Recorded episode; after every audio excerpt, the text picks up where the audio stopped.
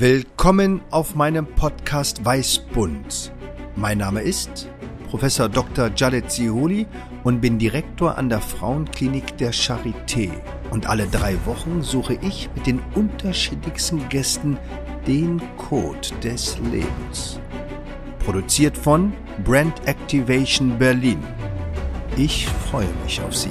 Ihr Janet Sehudi. Willkommen bei Weißbund und heute ein ganz besonderer Ehrengast. Adak. Niemand kann sich selbst besser beschreiben als Mann, Frau selber. Wer bist du?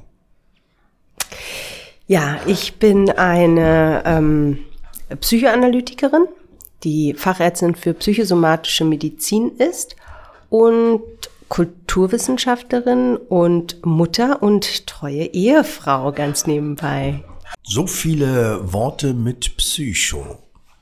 Kannst du vielleicht unseren Zuhörerinnen und Zuhörern erklären, was der Unterschied zwischen Psychoanalytik, Psychologie und Psychosomatik ist? Und zwar ganz kurz. Ja, Psychoanalyse ist ein Therapieverfahren, äh, was äh, ja von Sigmund Freud geprägt worden ist und ähm, vor allen Dingen mit äh, Werkzeugen wie Übertragung und Projektion arbeitet, während Psychologie allumfassend seelische Prozesse beschreibt und ja auch ein Studium für sich ist, was sich viel mit Statistik beschäftigt. Und wenn man Psychologie studiert, heißt das noch nicht, dass man therapeutisch arbeitet. Also man ist noch nicht Psychoanalytiker oder Verhaltenstherapeut. Der Psychosomat ist immer Arzt und hat sich entschieden, sich neben dem medizinischen, körperlichen Wissen noch äh, zusätzlich psychodynamisches Wissen anzueignen und nennt sich deswegen eben ähm, als Arzt, der sich für die Psyche und den Körper Soma verantwortlich führt, Psychosomatik. Wir sind ja bei Weißbund auf der Suche nach dem Code des Lebens. Machen wir es mal ganz pragmatisch. Eine der häufigsten Themen in der Frauenheilkunde ist ja der Unterbauchschmerz. Was sagt der Psychoanalytiker, was der Psychologe und was der Psychosomat? Naja, es kommt natürlich darauf an, mit welchen individuellen ähm, anamnestischen Daten der Patient kommt. Grundsätzlich ist Schmerz erstmal ein Ausdruck, den der Psychoanalytiker verstehen würde, auch als vor allem das, was er ist, nämlich ein Ausdruck. Und Ausdruck kann auf psychischer, also auf seelischer Ebene stattfinden. Ausdruck kann aber auch auf körperlicher Ebene stattfinden, so dass der Psychoanalytiker den Schmerz erstmal sehen würde als ähm, eine Sprache. Der geht da ganz anders ran. Der fängt nicht an zu gucken, na, welche Bandscheibenhöhe haben wir denn, sondern der Analytiker fragt, was bedeutet der Schmerz? Bedeutet das, dass sie nicht mehr arbeiten können? Und dann konzentriert er sich auf die Arbeit. So, das wäre die Perspektive des Psychoanalytikers. Der Psychologe würde das im Kleinen auch so tun. Der Psychologe, der vielleicht nicht so in der Deutung ist mit seiner Arbeit, äh, würde vielleicht pragmatisch nochmal gucken, was können wir sozialmedizinisch verändern, dass man nicht mehr so sehr belastet ist auch durch die Arbeit. Und der Psychosomat würde versuchen, einen Orthopäden mit dazu zu äh, holen, beziehungsweise ähm, Konsil zu stellen oder dem Patienten zu empfehlen, sich auch nochmal beim Orthopäden vorzustellen, um wirklich das somatisch auch abzuklären. Er selber kann das primär nicht ganz alleine machen und ähm, hat damit eigentlich die ganzheitlichste Art und Weise, sich dem Schmerz zu nähern. Also wie kann dann dann der Patient am besten geholfen werden und wer ist am schnellsten? Das kommt immer ein bisschen auf den Patienten drauf an und wie weit er selber ist. Sehr, sehr reflektierte Patienten und natürlich auch, was das Grundleiden ist. Aber sehr reflektierte Patienten sind in der Psychoanalyse meist äh, ganz gut aufgehoben. Schnell ist das aber mitnichten, weil die Psychoanalyse das längste Therapieverfahren ist und mit der Übertragung arbeitet. Da geht es eigentlich nicht um das gesprochene Wort, sondern um das Erlebte. Und dieses Erlebte, dieses implizite Gedächtnis, was wir auch alle haben und was wir in der Psychoanalyse erleben, braucht Zeit. Also wenn man schnell sein will, entscheidet man sich definitiv nicht für die Psychoanalyse. Ähm, Psychologen, wenn sie Verhaltenstherapeuten sind, würden den kürzesten Weg gehen, denn dann fokus fokussiert man sich auf den aktuellen Konflikt. und versucht ihn zu lösen, unter anderem durch Hypnose oder mm, Coaching-Strategien zur Selbstwertförderung und da gibt's ja Manuale auch drüber und es ist relativ gut beschrieben und ich sag jetzt mal einfach dahingehend, dass man nicht so viel rumwühlen muss und ähm, nicht anfängt in der Geschichte zu suchen, sondern sich aktuell durch Programmierung auch auf das Wesentliche konzentriert und das geht meist sehr schnell. Es klingt ja so, als wenn man sehr viel Ruhe hätte oder Ruhe bräuchte, wenn man sich mit der Psyche, mit der Seele auseinandersetzt. Wie sieht denn ein ganz normaler Arbeitstag aus in der Charité, wenn es um das Thema Psychosomatik geht? Also man muss sicherlich unterscheiden, weil für die Psychosomatik braucht man durchaus Ruhe, aber auch einen ganz geschützten Raum. Denn ohne Schutz gibt es keine Beziehungsebene, auf der man sich begegnen kann. Nun ist es an der Charité so, dass wir Uniklinik sind und sicherlich auch noch andere Aufgaben haben, neben der rein ähm, psychodynamischen Arbeit, die man sonst vielleicht auch in anderen Kliniken ähm, mehr machen kann. In der Charité geht es vor allen Dingen auch um ähm, psychosomatische Notfallversorgung bei schwer anorektischen Patienten zum Beispiel, die vom Körpergewicht so bedroht sind, dass man sie schnell behandeln muss, weil auch die Vitalparameter ähm, gestört sind. Und das bedeutet, dass wir in der Psychosomatik an der Charité ein bisschen anders arbeiten als sonst. Ähm, und das ist auch so das Besondere, was die Arbeit in der Charité ausmacht, weil man auch sehr eng verzahnt mit anderen Abteilungen arbeitet. Ähm, man ähm, geht zu den Chirurgen, man geht zu den HNOlern, den Neurologen. Das ist an sich ja nicht so gängig. Der Alltag sieht so aus, dass man in der Charité entweder auf der Station mit dem Patienten Therapien macht oder als somatischer Arzt die Befunde durchgeht, dass man Visiten macht, eigentlich so wie der Alltag auch auf anderen Stationen. Und in der Ambulanz geht es ganz viel darum, eine erste Bewertung und ähm, auch Empfehlungen auszusprechen für die Patienten und sie dann an die richtigen Adressen zu verweisen oder auch, wenn nötig, stationär aufzunehmen oder eine Tagesklinik zu empfehlen. Und ansonsten kümmern wir uns natürlich noch um die Konsile im Haus und den Rettungs, ähm, ja, Notfalldienst in der Rettungsstelle unten. Ich war letztens bei einer Veranstaltung, da ging es um ambulante Versorgung und es gibt Studien, dass zum Beispiel eine niedergelassene Frauenärztin oder Frauenarzt im Durchschnitt sieben Minuten mit Patientinnen spricht. Wie ist das denn in der Psychosomatik? Ja, wir haben natürlich einen breiteren Rahmen, weil das von vornherein klar ist, dass es ein bisschen äh, mehr Zeit braucht, beziehungsweise mit manchen Patienten geht es auch schneller, aber dass man zumindest nicht den Druck hat als Arzt, die Patienten da durch ähm, hetzen zu müssen oder ganz schnell zu fragen, sondern dem Patienten ein bisschen Raum gibt, dass er von sich aus beginnt zu erzählen. Denn da ist schon mal ein Schlüssel. Der Patient wird häufig beginnen mit dem, was sehr präsent ist oder er wird das verbergen, was ihm ganz besonders wichtig ist. Und da kommt man nur drauf, wenn man selber auch die Muße hat, zuzuhören und was zu entwickeln. Trotzdem würde ich der Gynäkologin in der Niederlassung Hoffnung machen, denn es geht so viel um die Begegnung. Ja, wie holt man die rein? Wie guckt man die an? Ist man ähm, in der Beziehung bei ihr um, oder ist man im Computer? Und das kann man auch aufbauen die sieben Minuten, wenn man sich ein gutes Anamnesegespräch ähm, erlaubt hat und sich dafür Zeit genommen hat, hat man schon eine Vertrauensebene aufgebaut. Das ist dann natürlich viel einfacher. Wir sehen unsere Patienten in der Ambulanz ja meist das erste Mal und da braucht es natürlich auch mehr Zeit. Aber ich würde es, ähm, wie du ja auch so oft äh, so schön sagst, nicht ausschließlich von der, den Minuten abhängig machen, die wir mit den Patienten haben. Ich glaube, das ist ganz wichtig, sind nur Durchschnittszahlen und wer weiß, wie belastbar diese Zahlen sind. Und es gibt ganz viele Ärzte und Ärzte, die sich natürlich viel mehr Zeit nehmen und nehmen müssen, weil die Situation das ähm, einfordert. Aber Zeit ist natürlich begrenzt. Also wie lange geht denn normalerweise so ein Vorstellungsgespräch in der Psychosomatik? Also wir sagen zwischen 45 und 50 Minuten und dann äh, müssen wir ja noch äh, dokumentieren und quasi einen Arztbrief für jeden Kontakt erstellen. Und woher weiß denn eine Patientin oder ein Patient, dass es vielleicht Zeit ist, nicht zur vierten, fünften, sechsten, siebten Ärztin und Arzt zu gehen, sondern vielleicht nach dem Thema Psychosomatik zu fragen? Ich denke, dass es nicht ganz allein in der Verantwortung des Patienten liegen kann. Der Patient ist nicht der Fachmann. Der Patient ähm, muss nicht um die unbewussten Kräfte und Dynamiken Bescheid wissen. Das heißt, eigentlich sollte, und das passiert ganz oft, ähm, der Hausarzt oder der behandelnde Gynäkologe auch ein Gespür dafür haben und dem Patienten darüber aufklären, dass es eben diese Möglichkeit gibt der psychosomatischen Vorstellung.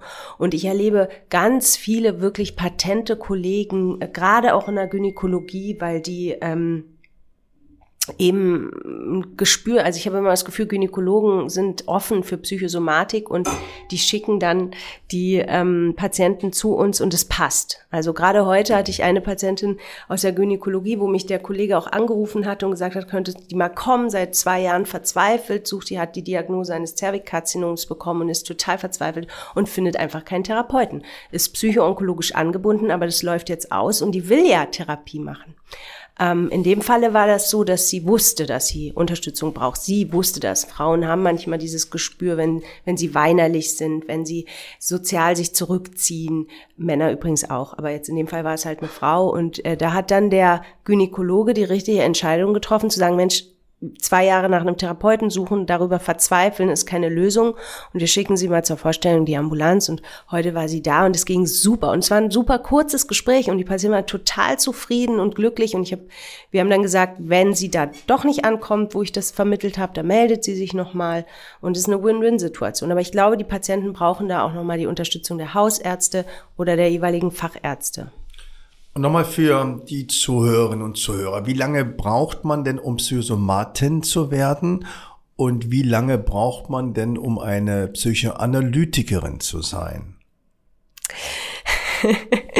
Also die Psychoanalyseausbildung ist sicherlich auch ein Stück abhängig von eigenen Neurosestand. Und ich hatte einen Analytiker, der gesagt hat, Frau Birmoradi, man ist ja nie fertig. Und ich war gerade fertig mit meiner sieben Jahre Selbsterfahrung. Da sagte zu mir, ich kann ja jetzt eine Pause machen, dann mal sie wieder weiter. Und ich dachte so, nein, das kann ja wohl nicht wahr sein.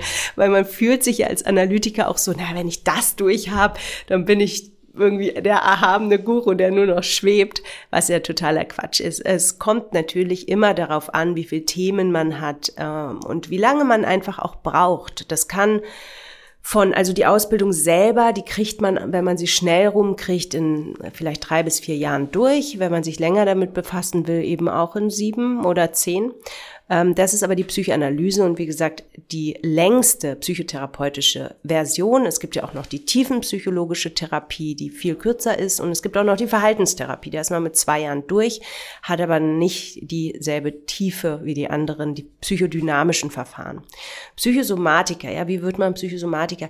Also ich bin ja reine Psychosomatin ähm, weil mir irgendwie relativ schnell klar war, ich möchte Psychoanalytikerin werden und ich möchte psychotherapeutisch auch irgendwie arbeiten oder zumindest die psychodynamischen Aspekte in der Medizin ähm, betrachten.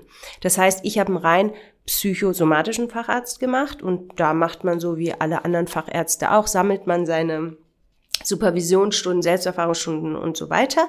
Das ist leider sehr viel ähm, im Gegensatz zu vielleicht, ich sag mal, operativen Fächern, wo man abhaken kann und Operationen sammelt, ist das in der Psychosomatik ähm, ein bisschen anders, weil man muss ähm, viel rotieren, man muss ein Jahr innere Medizin machen, man muss ähm, Damals musste man noch mal in die Psychiatrie, das hat sich jetzt geändert. Also man muss sich sehr viel zusammensuchen. Aber dann, wenn man den Facharzt hat, und es gibt auch viele Ärzte, Assistenzärzte, die streben den Doppelfacharzt an, was ich als sehr sinnvoll erachte, weil wenn man Internist und Psychosomat ist, natürlich auch eine gute Kombi oder Neurologe und Psychosomat ist auch super. Aber also ähm, so einen hohen Leistungsanspruch hatte ich dann doch nicht und war zufrieden mit dem Facharzt für psychosomatische Medizin. Also vielleicht als Summe sind es dann ja weit mehr als zehn Jahre, sich mit der Psyche und der Seele auseinanderzusetzen. Ja. Wie lange, wie lange braucht man denn, um die Seele einer Patientin oder des Patienten zu lesen? Ja, das kommt immer darauf an, wie sehr sich der Patient zeigen will. Und ich denke, diese Erfahrung hast du auch gemacht. Es gibt Patienten, die du sehr schnell lesen kannst. Und das ist ein unglaubliches Geschenk und es ist eine Magie zwischen dem Patienten und dem Behandler, weil dieses schnelle Commitment und dieses schnelle Lesen dürfen und auch die Fähigkeit, das zu erfassen, Das ist wirklich ein Moment der Magie. Schon in diesem Erfassen liegt ein, ich würde sagen, heilsamer Prozess. Aber das kommt immer auf beide drauf an. Auf den Behandler, ob er das will und ob er sich darauf einlässt. Und auch auf den Patienten, ob er äh, das möchte und auch was er genau möchte, ob er bereit ist, in diese Beziehung zu gehen, mit der Bereitschaft und dem Mut, auch selbst reflektiert zu arbeiten und zu zeigen, was sein Problem ist, oder ob der Patient in einem ähm, in einer Art, ja, es gibt zum Beispiel in der Psychosomatik auch Patienten, die nutzen die Beziehung in einer sadistischen Art und Weise. Die kommen und ähm, und sind sehr klagsam und aggressiv in ihrer Art, ohne dass sie das wissen. Und sowas ist dann schwer zu lesen und auch für den Behandler dann ein Grund, erstmal sich zurückzuziehen. Ja, und dann schenkt man den Raum und der Patient soll ruhig klagen und sagen, was er will, aber es kommt dieses Commitment eigentlich nicht zustande, weil es bleibt auf einer Ebene des, der Patient entlastet sich durch das Klagsame und der Therapeut nimmt es auf, aber das heißt noch nicht, dass er den Patienten liest. Wie wichtig ist es aber dabei, wie Sigmund Freud dann die Liege als Instrument der oder als Grundlage des Dialoges zu nehmen? Wie wichtig ist der Vier-Augen-Kontakt? Ist das nicht viel wichtiger, um dieses Commitment zu bekommen? Oder ist es doch eleganter, dass die Patientin, der Patient auf der Liege in eine ganz andere Richtung schaut als der Therapeut? Ja, man muss ja dazu sagen, dass die Liege in der Psychoanalyse erst später zum Einsatz kommt. Also dieses Commitment ähm, wird geschaffen in den ersten Sitzungen schon in der Probatorik in der Psychoanalyse, das heißt im Vorfeld. Der Patient legt sich erst dann hin, wenn er sich 100% sicher ist und geschützt fühlt. Und ähm, das ist, also wenn wir jetzt die somatische Liege betrachten, wo der Patient sich ja sehr schnell hinlegt und dann sich quasi ähm, schutzlos dem Arzt ausliefert, so ist es in der Psychoanalyse nicht gedacht, weil der Patient muss sich ganz sicher fühlen, um sich auch öffnen zu können. Und dann geht es da nicht mehr um den Dialog, wenn der Patient liegt. Da geht es ja um die Übertragung und das Gefühl. Vor allen Dingen um das Gefühl, dem Analytiker vorzuwerfen, sie lassen mich hier im Stich, weil sie sind nicht da. Weil die Analyse bedeutet ja nur spiegeln, abstinent, nichts von sich preisgeben. Bei einem Arzt-Patienten-Verhältnis erlebe ich es immer als sehr entlastend, wenn der Patient sich hinlegt und ich in meiner ärztlichen Funktion anfange, zum Beispiel eine Untersuchung zu machen, weil der Patient fühlt sich dann erstmal angenommen. Ne? Die Nähe kommt zustande, ich ähm, fasse ihn an, also es gibt keine Barriere, es gibt nicht sowas wie Vorurteile, Ekel oder ähm, Abwehr. Und das kann manchmal eine Brücke sein, ja. Und wenn der Patient dann auch woanders hinguckt, ist es vielleicht sogar so, dass Scham und Schuld ein Stück aus der Beziehung für einen Moment draußen bleiben können, weil es da nur um den Körper und nicht um die Psyche geht.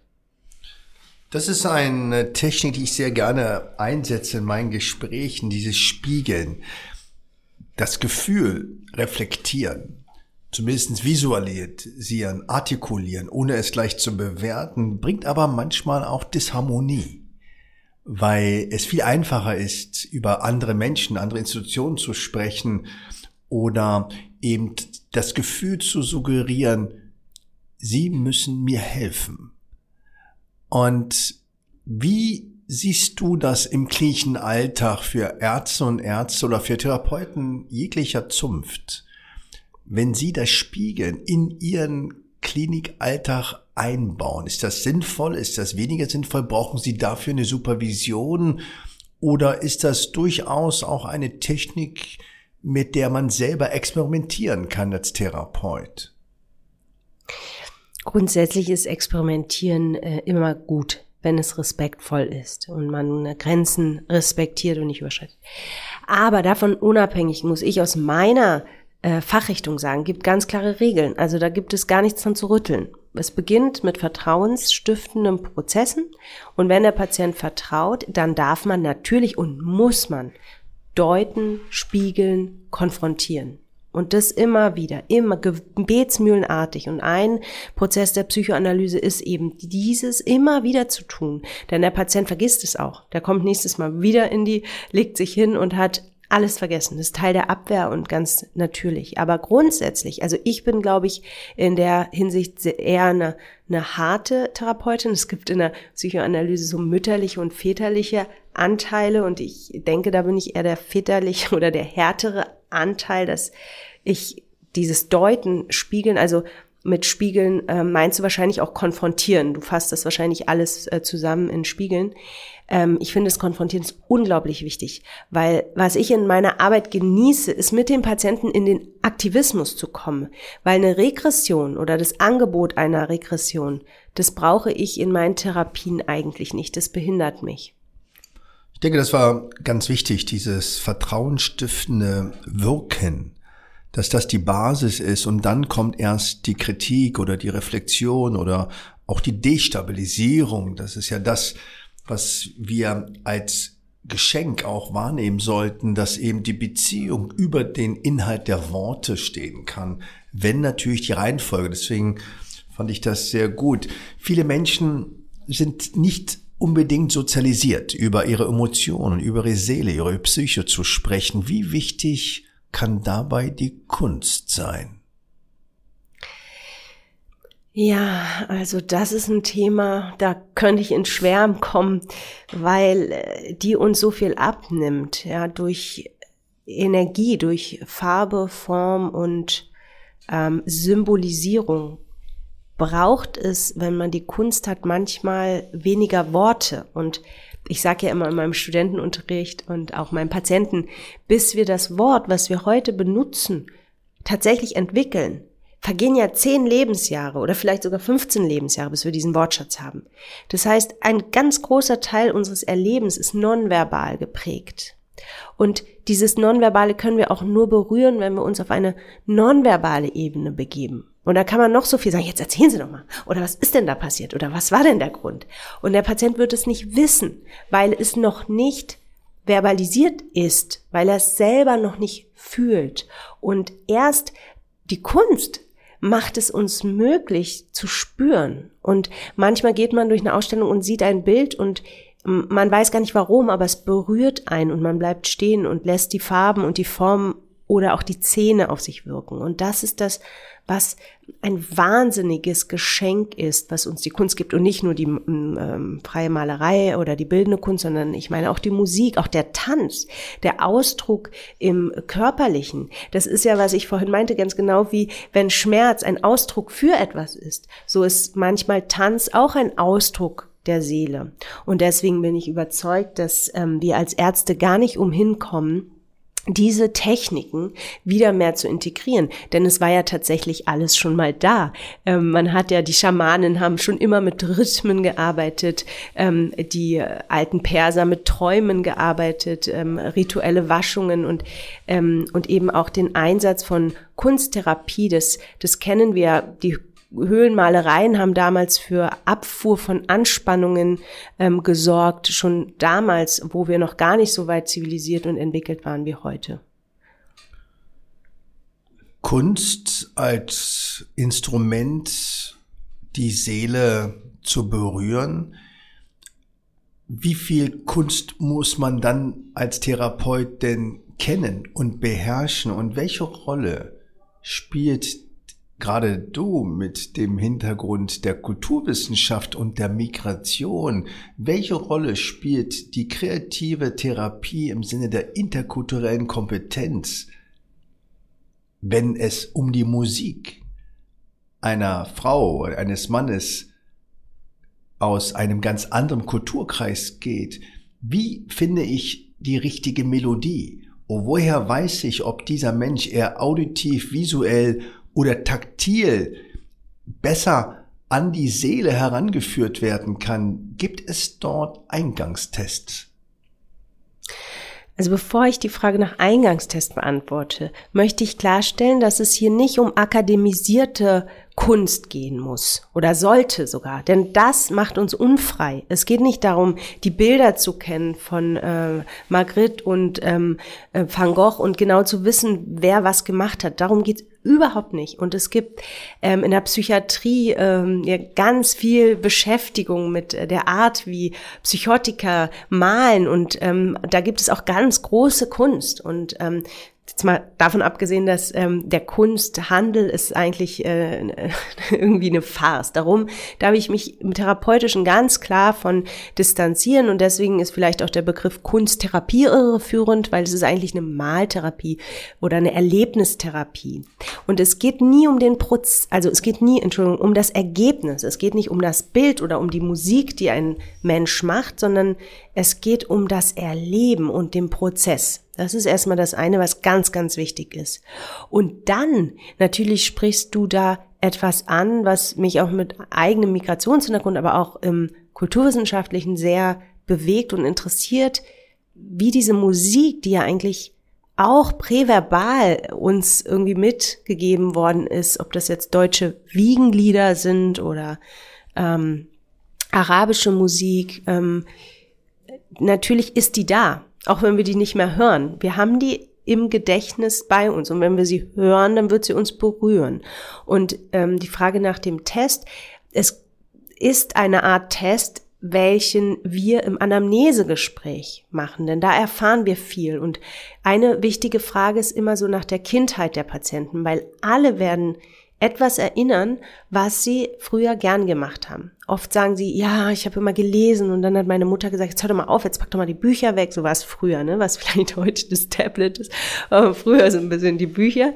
Aber ja, dann, ähm, ja, oder dann, ich habe mein Taschengeld immer für, für Comics ausgegeben und meine Mutter wollte das immer nicht. Oder ähm, ich habe stundenlang aus Holz eine Flöte gebastelt und meine Mutter hat sie immer kaputt gemacht. Also so kleine Geschichten. Und die brauchen eben auch Raum, weil die kommen nicht, wenn man fragt oder die kommen nicht, wenn man Fragebogen austeilt. Also es ist schwierig, aber die sind da. Na, wir sprechen ja heute häufig über Resilienz und der Nährung der Widerstandskraft und Stärkung der Eigendynamik. Aber ich kann mich nicht daran erinnern, dass ich jemals in der Anamnese neben dem Familienstatus, dem Bildungsstatus, den Kinderkrankheiten gefragt habe, welche Musik hören Sie am liebsten? Welche Kunst schätzen Sie? Welcher Prozess macht Sie frei? Das sind keine Elemente einer klassischen Anamnese oder habe ich da irgendetwas übersehen in meinem Studium? Ich wage das zu bezweifeln. Ich glaube schon, dass gerade du das fragst, weil äh, ich bin mir sicher, dass sicherlich nicht in der Akutsituation, wenn eine Patientin gerade ihre Erstdiagnose bekommen hat äh, eines äh, Karzinoms, da fragt man natürlich nicht, na, was macht sie denn frei? Gehen Sie mal los und machen Sie jetzt mal, was sie frei macht. Ja, Sie shoppen gerne, machen Sie mal. Nee, also darum geht's nicht. Aber ich kann mir vorstellen, dass auch du irgendwann fragst, in einer zugewandten Art und Weise, na, was, was brauchen Sie denn? Was glauben Sie denn, was würde Ihnen denn jetzt gut tun? Und das hast du mit Sicherheit schon mal gefragt. Und das ist dieselbe Frage wie, was macht dich frei? Das ist eine Lebensfrage und die gehört absolut in die Medizin. Wohin sonst, wenn nicht in die Medizin? Von mir ganz losgelöst ist das aber sicher kein Teil der klassischen Anamnese.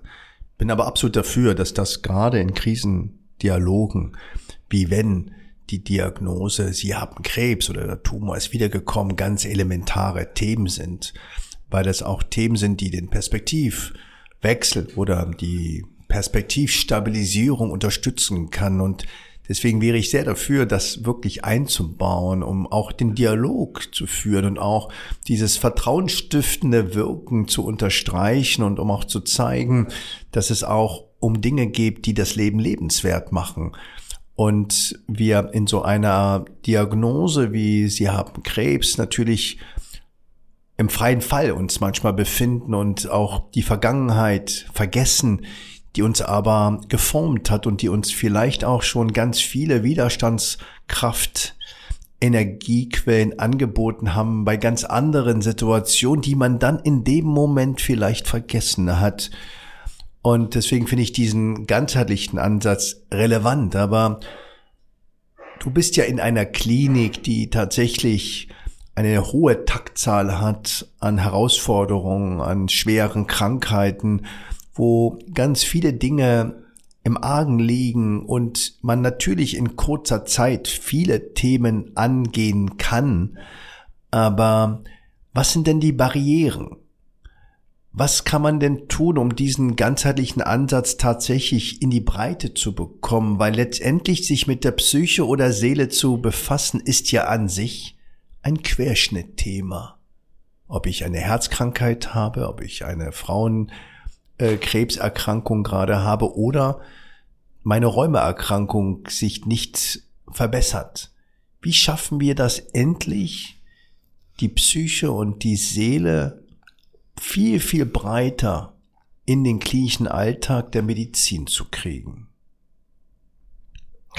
Also ich glaube, das Wichtigste ist, dass wir uns als Ärzte erstmal bewusst machen, dass wir selber eine Psyche haben. So, damit fängt es erstmal an. Denn wenn wir selber nicht bereit sind, bei uns selbst hinzugucken, werden wir das bei unserem Patienten nie sehen können. Das bedeutet, alle Ärzte müssen in die Psychoanalyse, bevor sie an die Patientinnen und Patienten dürfen?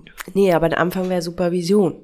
Ich glaube schon, dass alle Ärzte Supervision brauchen. Also insofern glaube ich von Supervision, ist ja ein Anfang. Ich sage ja nicht, alle müssen Psychoanalyse machen, aber sich selbst ernst zu nehmen und auch hin und wieder sich selbst zu überprüfen, mache ich das, was ich mache, ähm, weil ich äh, das gerne mache oder wo es der Sinn ähm, das hilft, weil dann kann man dem Patienten nämlich genauso eine Frage stellen. Und das ist übrigens eine Technik. Es ist wichtig, immer nach Hoffnung oder nach Träumen zu fragen. Ne? Solange der Patient die noch hat, kann man erstmal beruhigt sein. Ja, dann ist er nicht suizidal, er hat noch Ideen und Hoffnungen.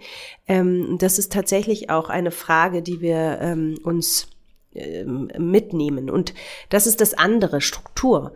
Also, dass man mit einer gewissen Struktur reingeht, und eben so eine Fragen schon bereit hat zum Abschluss und Flexibilität. Ich glaube, das ist das wirklich Wichtigste, dass man nicht zu sehr in seinem Fenster arbeitet, was uns natürlich als Mediziner sehr reizt. Denn Struktur ähm, bedeutet manchmal auch, dass man immer wieder dieselben Abläufe macht. Und das ist ja Struktur. Aber ich glaube, dass Flexibilität wichtig ist. Einfach mal eine Banane mitnehmen, wenn man zum Patienten geht, der letzte Woche erzählt hat, dass er einfach keine Bananen kriegt, weil in der Klinik sind Bananen irgendwie so ganz selten.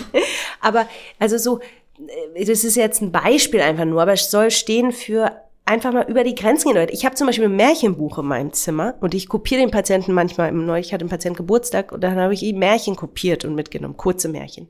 Und dann habe ich es ihm gegeben und dass er das liest. Einfach solche Sachen. Das ist jetzt in der Psychosomatik sicherlich was anderes als in der Chirurgie oder in der Gynäkologie, aber ich bin mir sicher, dass es schon viele Ärzte gibt, die so funktionieren und so denken und darüber auch manchmal die Patienten eben in die Psychosomatik schicken. Bin ich absolut d'accord, dass man nicht professionell sein kann ohne Supervision. Wir können auch gerne ein anderes Wort dafür etablieren, wenn es irgendwie erträglicher erscheint. Aber ohne Supervision fällt eine Reflexion schwierig. Und das ist ja ein Prozess, der letztendlich lebenslang erfolgen sollte. Und das ist auch ein Thema bei Weißbund, dass wir immer wieder ankreiden, dass in der Medizin wir auf der einen Seite die Erwartung haben, immer weiter in die Tiefe zu gehen. Das heißt, immer weiter in die Spezialisierung. Es gibt Ärztinnen und Ärzte, die sich nur um einen Knochen im Fuß beschäftigen. Calcaneus beispielsweise. Das ist der Fußknochen, den man sich bricht, wenn man die Leiter nicht ganz in seiner ähm, Etappe findet und ähm, wegknickt. Auf der anderen Seite gibt es immer wieder die Vision und auch die Sehnsucht, ganzheitlich gesehen zu werden. Also Spezialistentum auf der einen Seite, Ganzheitlichkeit und das mitgebrachte Märchen. Ich glaube, dass das Grundvoraussetzung für einen echten Perspektivwechsel wäre, dass dies eben tatsächlich als ärztliches oder heilsames Wirken erstmal anerkannt wird und nicht gleich die Operation oder nicht gleich die Tablette, sondern eben das Drumherum. Und wenn es dafür eine Dokumentation gibt, weil dafür gibt es keinen S-Code für Märchen mitbringen, aber es gibt einen für Antibiotika und Blasenentzündung. Und deswegen ist das nicht nur die Supervision, die Selbstreflexion, sondern auch das System. Aber wir müssen, wenn wir das Konzept wirklich umsetzen wollen, an ganz vielen kleinen Hebeln greifen. Und jetzt nochmal die Frage zurück. Ich hatte ja in der siebten Klasse eine Fünf in bildende Kunst. Welche Note hattest du in der siebten Klasse in Kunst? Das ist einfach. Ich hatte nämlich durchgehend eine Eins. Und ich hatte Leistungskurs Kunst und auch im Abitur hatte ich eine Eins. Und wenn man so gut in Kunst ist, warum macht man dann nicht Kunst weiter? Ohne jetzt zu wissen, ob das eine Gefälligkeit der Lehrerin oder des Lehrers war. Aber gehen wir mal davon aus, dass es wirklich sehr, sehr, sehr gut. Warum bleibt man nicht bei diesem Thema? Ja, das ist eine Frage, die ich mich ganz oft äh, selbst gestellt habe oder die ich mir ganz oft gestellt habe. Ich muss sagen, das ist sicherlich meine Prägung gewesen, weil meine Eltern, die Perser sind, ähm, äh, waren ganz fest davon überzeugt, dass man mit Kunst kein Geld verdienen kann oder oh. sich selbst nicht ernähren kann. Das hat der Herr Göttlicher auch äh, erzählt, ja. eine ähnliche Geschichte. Ja, der hatte dann aber wohl mehr bis, äh, obwohl der hat ja Lehramt dann auch studiert. Ähm, ja, und dann äh, habe ich sicherlich auch so eine altruistische Abtretung, so dass das Medizinstudium sehr gut gepasst hat. Und ich muss sagen, ich bin ja auch ähm, sehr flexibel. Ich bin sehr gut durchs Studium gekommen und habe auch dann ähm, sehr viel Spaß dran gehabt an dieser, vor allen Dingen an dieser Anatomie des Körpers, die äh, wahnsinnig ist, also unglaublich faszinierend. Und auch die Physiologie, diese Abläufe, die funktionieren, das ist Kunst in meinen Augen, denn so diese Biologie und die Abläufe sind ähm, unglaublich ähm, befriedigend, wenn man nicht Kunst sich entschieden hat, Kunst zu studieren, kann man da doch auch eine Ersatzbefriedigung sozusagen finden. Und letztlich bin ich dann, hatte ich doch einen kleinen Leidensweg, muss ich sagen, durch die Gynäkologie, ähm, dann, wo ich erlebt habe, dass Medizin so ganz anders funktioniert als in meiner idealisierten Vorstellung. Ich gehe jetzt dahin und helfe dem Patienten. Nee, dann ging es plötzlich um Operationen, Liegezeiten und ähm, ich finde, wie ich finde, auch teilweise Fehlindikationen. Aus redaktionellen Gründen muss ich nochmal hinweisen, dass es nicht in der Charité war. Nein, nein, nein. Das war in einem peripheren Haus, wo ich wenig gelernt habe und ähm, muss man leider so sagen, auch viel schlechte Medizin erlebt habe oder zum, sagen wir Medizin, die nicht nur im Sinne der Frauen war. Und ähm, das war wirklich eine enorme Durststrecke. Und da habe ich dann auch manchmal gedacht, was mache ich hier eigentlich? Und dann aber mit dem Wechsel in die Psychosomatik, wo mir dieses Feld der Psychodynamik offenbart wurde, da habe ich dann wieder sehr viel Hoffnung gefasst, weil da ging es um Literatur, da ging es plötzlich wieder um Kunst. Also diese Psychodynamiken zu entwickeln, da gibt es ganz viel Parallelen, finde ich, zu, zu Literatur. Und da darüber bin ich dann über mein Institut zum Kulturwissenschaften gekommen und als ich da dann war, habe ich eine Freiheit erlebt, äh, die äh, überwältigend war. Und dann war ich meinen Eltern sehr dankbar, dass sie mir dieses Kunststudium äh, quasi erspart haben, denn ich glaube, da wäre ich auch ein bisschen durchgedreht, weil man da so selbstbezogen doch arbeitet. Es klingt ja immer so schön. Kunst macht frei, Kreativität man kann sich ganz auf sich konzentrieren und bei einigen gibt es dann auch noch Ruhm. Und in der Medizin dieses trockene Auswendiglernen, diese einsamen Stunden in den Bibliotheken, eine Prüfung nach der anderen. Erzähl uns von deiner ersten Ausstellung und wie es danach weiterging. Wie schön ist die Kunstwelt denn wirklich? Ja, meine erste Ausstellung, äh, das war ja ähm, interessant. Ich hatte einen, einen ich habe immer gemalt, das hat mich immer begleitet und dann äh, war in unserer Straße eine Ausschreibung für eine Ausstellung. Da ging es um Himmel und Erde und die Auseinandersetzung mit ähm, Religion während der Kirchentage. Ja, und dann hat äh, eine liebende Person gesagt, gib doch mal dein Bild ab und das habe ich gemacht und das wurde dann tatsächlich dahin gehangen und ich war wahnsinnig stolz und glücklich und ähm, ja, dann habe ich mich beworben als ständiges Mitglied in dieser Gilde und ähm, wurde abgelehnt. Und äh, das habe ich nun überhaupt nicht verstanden, weil ich dachte, naja, wenn meine Leistung für eine Ausstellung gut genug ist, warum kann ich mich da nicht als Mitglied bewerben? Und bei dieser Bewerbung ging es natürlich schon ganz viel darum, wo ich schon ausgestellt habe, bei welchen Lehrern ich gelernt habe und ähm, wie meine Website aussieht. Ich habe dann irgendwie so eine Website zusammengeschustert und naja und so. Aber Fakt war, dass ich äh, wirklich sehr enttäuscht war und von der Logik das auch überhaupt nicht verstanden habe, warum Bild gut genug ist für eine Ausstellung, aber dann ähm, die im ähnlichen Stil gemalten Bilder nicht reichen für eine ständige Mitgliedschaft. Und ja, da war ich doch ähm, ziemlich geknickt und ähm, ja, dann kam wieder die Unterstützung ähm, durch ja die liebende Person, die meinte, na komm, lass den Kopf nicht hängen. Es gibt so viele andere Möglichkeiten und du wirst deinen Weg schon finden. Und äh, so haben wir dann vor einigen Jahren tatsächlich äh, die Europäische Künstlergilde für Medizin und Kultur gegründet, die sich nämlich genau mit dem Thema auseinandersetzt, wie wir Kultur und Kunst in die Medizin integrieren können und das auch im Sinne der Patienten fruchtbar machen können. Das war die Geschichte. Also aus einer Kränkung heraus ist dann diese Europäische Gilde für Medizinkultur geboren. Das ist richtig. Man muss aber auch sagen, es braucht irgendwie immer die Netzwerke. Also man, man kann die Dinge weil du vorhin auch meintest, ähm, wir wollen die Kultur und äh, Kreativität äh, oder den ganzheitlichen Blick in die Medizin kriegen, gleichzeitig wollen wir die Spezialisierung. Ich glaube, wichtig ist, dass wir auch lernen, dass wir es einfach nicht mehr alles selber machen können, weil es so kleingliedrig geworden ist. Ich meine, der Medikus früher, der hatte halt auch nicht die Möglichkeit dieser hochspezialisierten Medizin. Und so ist es mit der Gilde auch. Ich ähm, musste dann akzeptieren, dass ich nicht ähm, alles alleine machen kann und dass wir uns und einander brauchen. Wir brauchen Therapeuten, wir brauchen Künstler und wir brauchen Mediziner. Ich erinnere mich noch sehr gut daran, weil natürlich gibt es ganz viele Gilden und Vereine, die sich alle selber die Satzung schreiben und letztendlich auch die Regeln vorgeben. Aber wie viele Regeln braucht eine Künstlerin oder eine Initiative, die eben tatsächlich das ganzheitliche im Visier hat. Und deswegen war ich da auch sehr glücklich, dass man eben das dann so umgesetzt hat. Und wie viele Mitglieder habt ihr jetzt? Na, wir werden jetzt um die 60 sein, so, ja.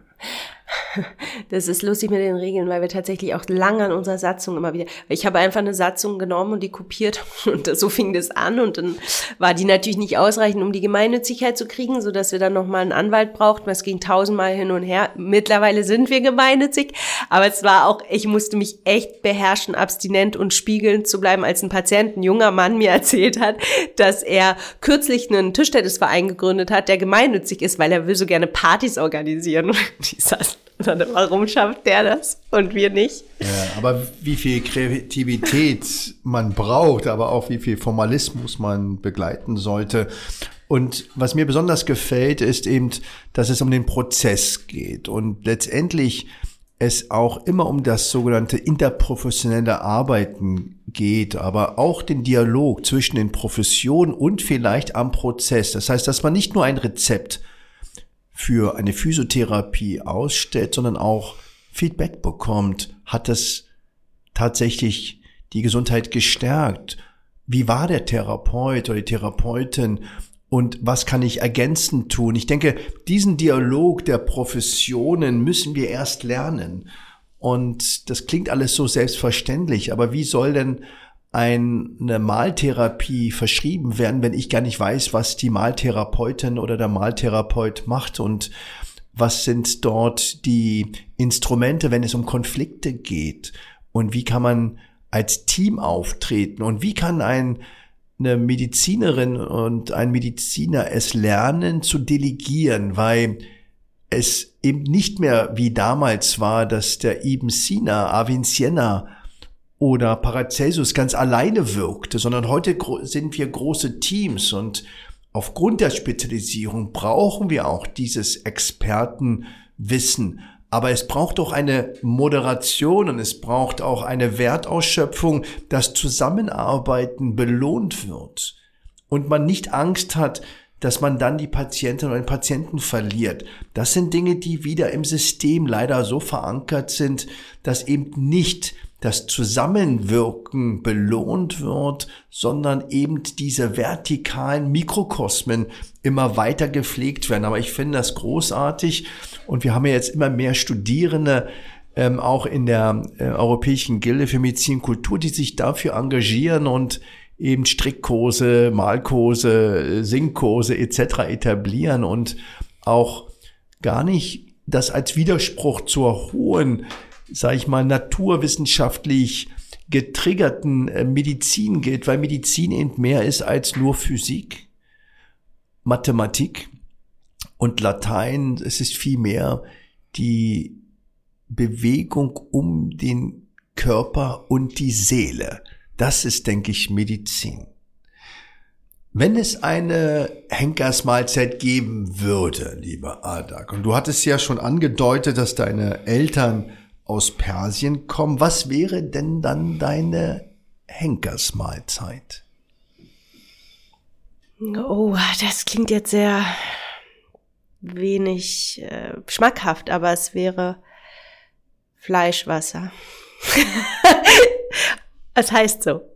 Orbe guscht. Fleischwasser. es, es, es, es klingt nicht so schmackhaft, aber es ist super lecker. Da sind Kicher, ganz viele Kichererbsen drin, Kartoffeln und so eine Fleischhaxe, Lamm. Und das kocht den ganzen Tag. Das ist, glaube ich, ein Schmorgericht. Also ich bin jetzt nicht so die begnadete Köchin, aber das ist super lecker mit Basmati-Reis oder Langkornreis, wie die Perser das essen. Ähm, mit Zwiebeln natürlich dazu. Die nicht geschält oder nicht äh, zerschnitten werden. Ja, also aufgeschnitten, sagen wir so. Wenn nicht klein geschnitten, aber nicht klein geschnitten und parallel zu diesem Fleischwasser gegessen werden. Ja, also genau. Ja, so, so hast du es richtig zusammengefasst. Wie heißt es auf Persisch, dieses also, Fleischwasser? Orbe gusht. Orb? Orbet gusht. Ich klingt irgendwie eleganter als Fleischwasser.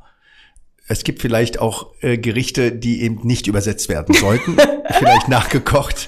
Aber lieber Adak, ja. das war eine große Herausforderung. Das war ja einer der Podcasts, äh, wo ich mich zu Anfang, aber nur am Anfang, einmal versprochen habe. Ähm, das ist vielleicht meinem Unterbewusstsein äh, geschuldet, was ja immer mitschwingt. Aber es war großartig. Wir haben lange dafür gekämpft mit Karim, dass du hier bist und danke dir für die Einblicke und auch deinem Engagement, Kultur und Medizin noch näher zusammenzubringen. Ja, vielen Dank auch, dass ich hier sein durfte.